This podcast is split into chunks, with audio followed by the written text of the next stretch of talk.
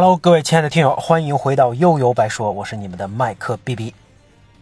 今天啊，咱们搬运一下半泽直树啊，我想分两期吧，跟大家回顾一下这部日剧史上的经典之作。那说到半泽直树呢，就难免得先提一句金融行业啊。那说到金融行业，不知道大家会怎么想啊？有的人可能觉得它各种高大上，对吧？从业人员都是人中龙凤，地位高，薪酬特别高，倍儿有面子，是国家实现经济腾飞的强力助推器。那可能也也有人会觉得啊，金融就是忽悠加诈骗，靠这个玩弄文字和数字游戏赚钱，美其名曰杠杆儿啊。从业人员骨子里就是外表光鲜、衣冠禽兽的渣男渣女啊，听上去好像都有那么点道理啊。怎么看金融呢？完全取决于你用什么角度和姿势啊。但不可否认的是，没人跟钱有仇啊。金融行业依然是无数人趋之若鹜的行业，大把的人就算削尖了脑袋也得也要上车呀。我身边就有人不惜辞掉原来的工作，脱产考研，就为为了能半路出家进入金融业的豪门，这就是实实在在的吸引力啊。那正是因为看到这样的现象吧，也是让我想聊这个话题的原因之一。那半泽直树呢，是二零一三年播出的一部日本电视剧，讲述了一个银行职员被组织陷害，不得不背锅，但却不断反抗，最终逆袭成功的热血故事。由这个福泽克雄执导，芥雅人、上户彩、香川照之主演，改编自直木奖获得者池井户润的小说《我们是泡沫入行组》和《我们是花样泡沫组》。那半半泽直树火了以后，这池井户润的小说啊，又被多次拍成各种电视电视剧，差不多都是一个风格。你像《罗斯福游戏》《鹿王》《夏町火箭》啊，《比赛完毕》，虽然这么多年吧，多少有点审美疲劳啊，但我还是挺喜欢的。那半泽直树呢，也获得了第七十八回日剧学院赏的最佳导演奖、最佳男主奖、最佳男配角奖啊，全剧的平均收视率百分之八十二，这个百分之二十八点七啊。看把我我给兴奋的啊！这个数字在日剧收视率不断下跌，超过百分之十就算不错的这个一三年左右，已经算是奇迹了。而最后一集啊，奇迹一般的在关东、关西地区分别取得四十二点二和四十五点五的收视率，天哪！啊，这创下了日本平成年代以来单集最高收视率记录。当时我记得网上有有张图啊，就说一个看着像。会所、洗浴中心或者按摩店的地方，所有的屏幕上都在放半泽直树。我当时就在想，是不是这个会所跟电视台有什么 P Y 交易啊？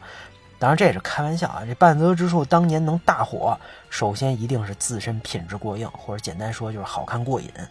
其次，非常重要的一点，就是因为在现实生活当中绝对不可能出现半泽之树这种人。对吧？江东就不允许有这么牛逼的人存在，所以满足了老百姓跟上班族内心的意淫啊，就瞎想想就行了。咱们普通人也可以以下克上，以牙还牙的复仇，这属于自己看看着开心就好。毕竟只只是个电视电视剧嘛，咱不能那么较真儿。现实生活当中，你要真敢试试，对吧？啊，那就呵呵了啊。那咱们接下来就看看这部剧啊，为什么这么牛？这个半泽直树到底是哪棵树？那刚才说了，半泽直树讲述了一个银行职员被组织坑害，不得不背锅啊，但不断反抗，最终逆袭的热血故事，而且还留下了以牙还牙、百倍奉还这句经典。那当然，电视剧毕竟有十集嘛，还分成了两大部分啊，这不可能用一句话就说清楚。那故事发生的背景呢，跟舞台在东京中央银行啊，这肯定是虚构的嘛。这家银行呀，在当年是当年的这个产业中央银行和东京第一银行，为了更好的生存，抱团取暖合并的。合并之后一跃成为世界第三大银行，这听着规模挺牛逼，但银行内部不可避免的啊，有这所谓的旧东京和旧产业派的斗争。那原来您出身在哪个银行，那未来在组织里边混嘛，难免就得站哪边的队。啊，咱们的男主角半泽直树就是在日本泡沫经济时期入职的，当时产业中央银行。跟他同期的还有好友杜真利和近藤。那半泽直树选择入职这个产业中央银行啊，是因为自己自己悲惨的过去，这个咱们后边再说。那总之呢，他本来就是带着目的来的。那故事一开始，半泽直树已经做到了东京中央银行大阪西西分行的融资课课长，给观众的第一印象就是非常干练。讲究效率，而且作风正派，有自己坚持的东西，典型的别人家的孩子，优秀职场人。但这个世界呢，有时候可能就是对好人太坏吧，看上去顺风顺水，前边就一大坑在等着他。银行总部啊，每年都会搞优秀分行的评选，就跟公司评优优秀员工一样。你说这这大阪新分行离评优的门槛就差五个亿的融资额呀，这必须得拿下。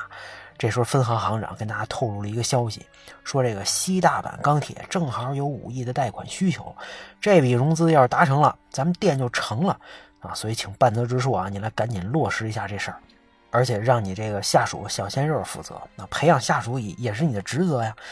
这副行长赶紧拍马屁啊，不不愧是行长，发现了这么一条大鱼，你看我们就眼拙没看到。那半泽呢，对这样的安排本来有那么点疑虑。但这种大形势下也不太好说什么，领导都都这么说了，那就干呗。那等到了西大阪钢铁的办公场所呀，有些情况让人觉得很奇怪。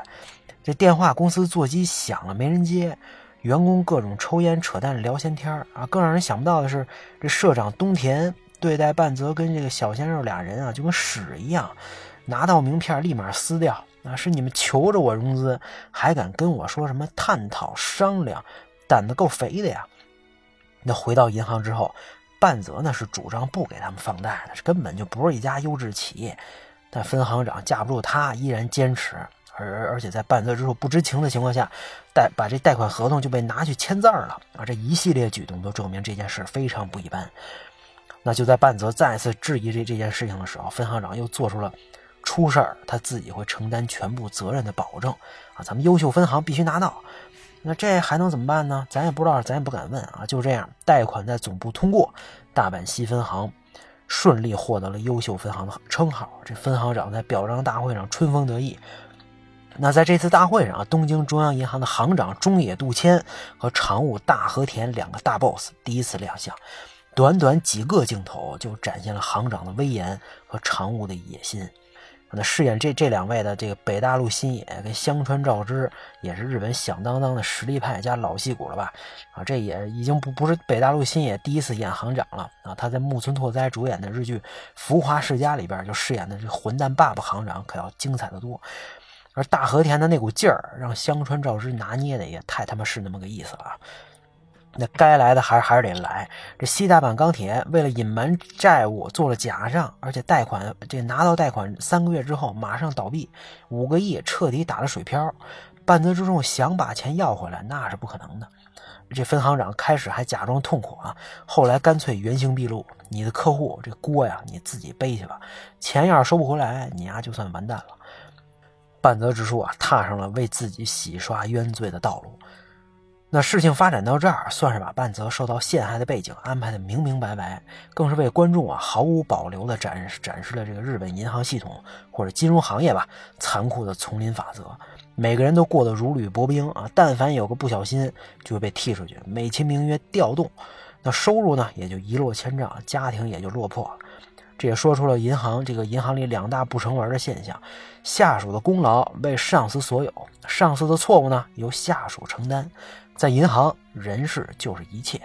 好在半泽直树并不孤独啊，他他他在调查过程当中结识了一位同样被西大阪钢铁骗得血本无归的小老板竹中，俩人开始合作调查。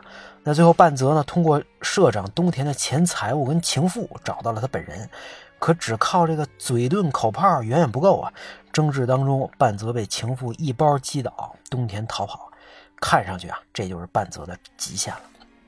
那虽然局面让人绝望，这半泽直树绝不退缩呀！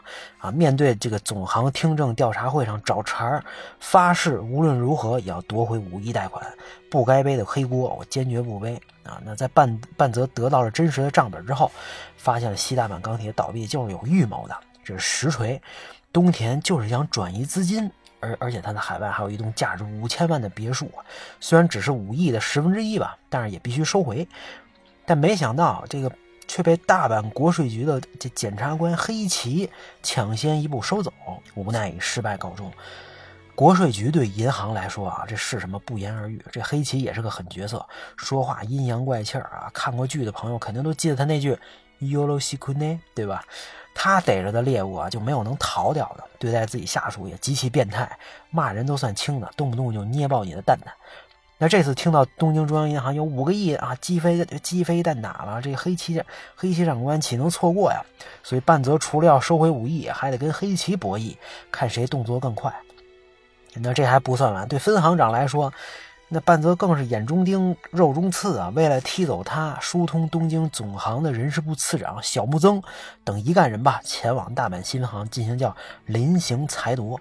啊，就是总部监察员直接到分行对融资判断进行审查，你如果发现问题，那就给处分呗。那在裁夺过程当中，小木曾刻意隐藏这个重要资料，刁难半泽。你看小木曾这名字听着就非常猥琐二二逼是吧？我估计很多做 HR 的小伙伴肯定非常不满，说我们这群体里没有你这样的垃圾。那最后依靠下属和好友杜真利的协助，半泽有力的回击了这次阴谋啊，彻底现场揭穿了小木曾们的丑陋嘴脸。另一方面呢，真相也慢慢浮出水面。通过调查呀，发现东田在另一家银行开设了私密账户，而且还是海外银行。更劲爆的是，这分行长前野和东田的暗中往来被小厂长偶然拍到了。这俩人原来是中学好基友，这才是真正的 P 牌交易。啊，这下真相大白了，在幕后操纵一切的，原来是自己的上司前野。啊，这个局啊布的够大胆、够风骚、够惊险、够刺激。那半泽呢，没办法主动接触东田的情妇，叫藤泽未树啊，也是一个树。而且这演员谭蜜嘛，确实很性感，也拍过不少大尺度的颜色片那当然了，国税局也是虽迟但到，同时找上了这个情妇藤泽未树。那这时候银行总部已经发了半泽的内部调职令，他作为银行职员的生涯就剩一天了，而所有的证据都在情妇未树手上，那这对吧？这怎么做什么选择就成为了关键。那最后呢，他机智的来了一套假动作，表面跟国税局走，暗地里呢帮了半泽一把。这并不是他跟半泽有什么不可告人的秘密啊，而是之前。半泽帮助他找到了生活的方向，你看，这又是一个得道者多助，失道者寡助啊！坚持获得了回报，半泽冻冻结了这个东田私藏的财产，成功收回了五亿啊！这还没结束，那陷害自己的分行长这笔账还没算完呢啊！半泽开始啊，真的想以牙还牙，百倍奉还，但冷静下来啊，他要求前野把他调职到东京总行营业二部担任次长。这样我就不告发你的罪行了。那这个对吧？这分行长只能同意，这对他来说已经是最好的结局了。虽然不可避免还是会被踢走，但至少免去了牢狱之灾。啊，那这部剧对这个分行长的刻画也没有一条路走到黑吧？首先呢，演员长得还挺精神啊，绝对是个帅叔叔，好像是个话剧演员啊。那其次呢，特别花篇幅表展现了他对家人温柔的一面啊，让人感觉还是有血有肉的。最后搬家时候对妻子说的那句对不起。啊，也让人多少有点动容吧，但没办法，恶就是恶，不不作死就不会死啊。那半泽直树的老部下融资课的其他职员也都得到了理想的归宿啊，该该升迁升迁，该晋级晋级，对吧？啊，那前五集第一部分到这儿就正式告一段落，最后以半泽直树强力收回五亿元，而且让分行长下跪结束，可谓大快人心呐。只不过这个 happy ending 好像也不是那么 happy，好像还有点狠。啊，那当然，这时候也给观众留下留下了一个疑问：班泽之处把坏事硬生生逆转成了好事，反而成了自己向上爬的跳板。那目的这么明确，难道他有他也有什么不可告人的情况吗？啊，这跟他年少时期悲惨的经历是否有关系？啊，如果你抱着这样的思考，编剧就赢了。紧接着下半部分的后五集，就是带着大家体验半泽之树不断升级打怪的过程当中，逐渐接近事情的真相。那关于半泽直树第一部的上半部分，咱们今天就先说到这儿吧。下期咱们继续聊，大家拜拜。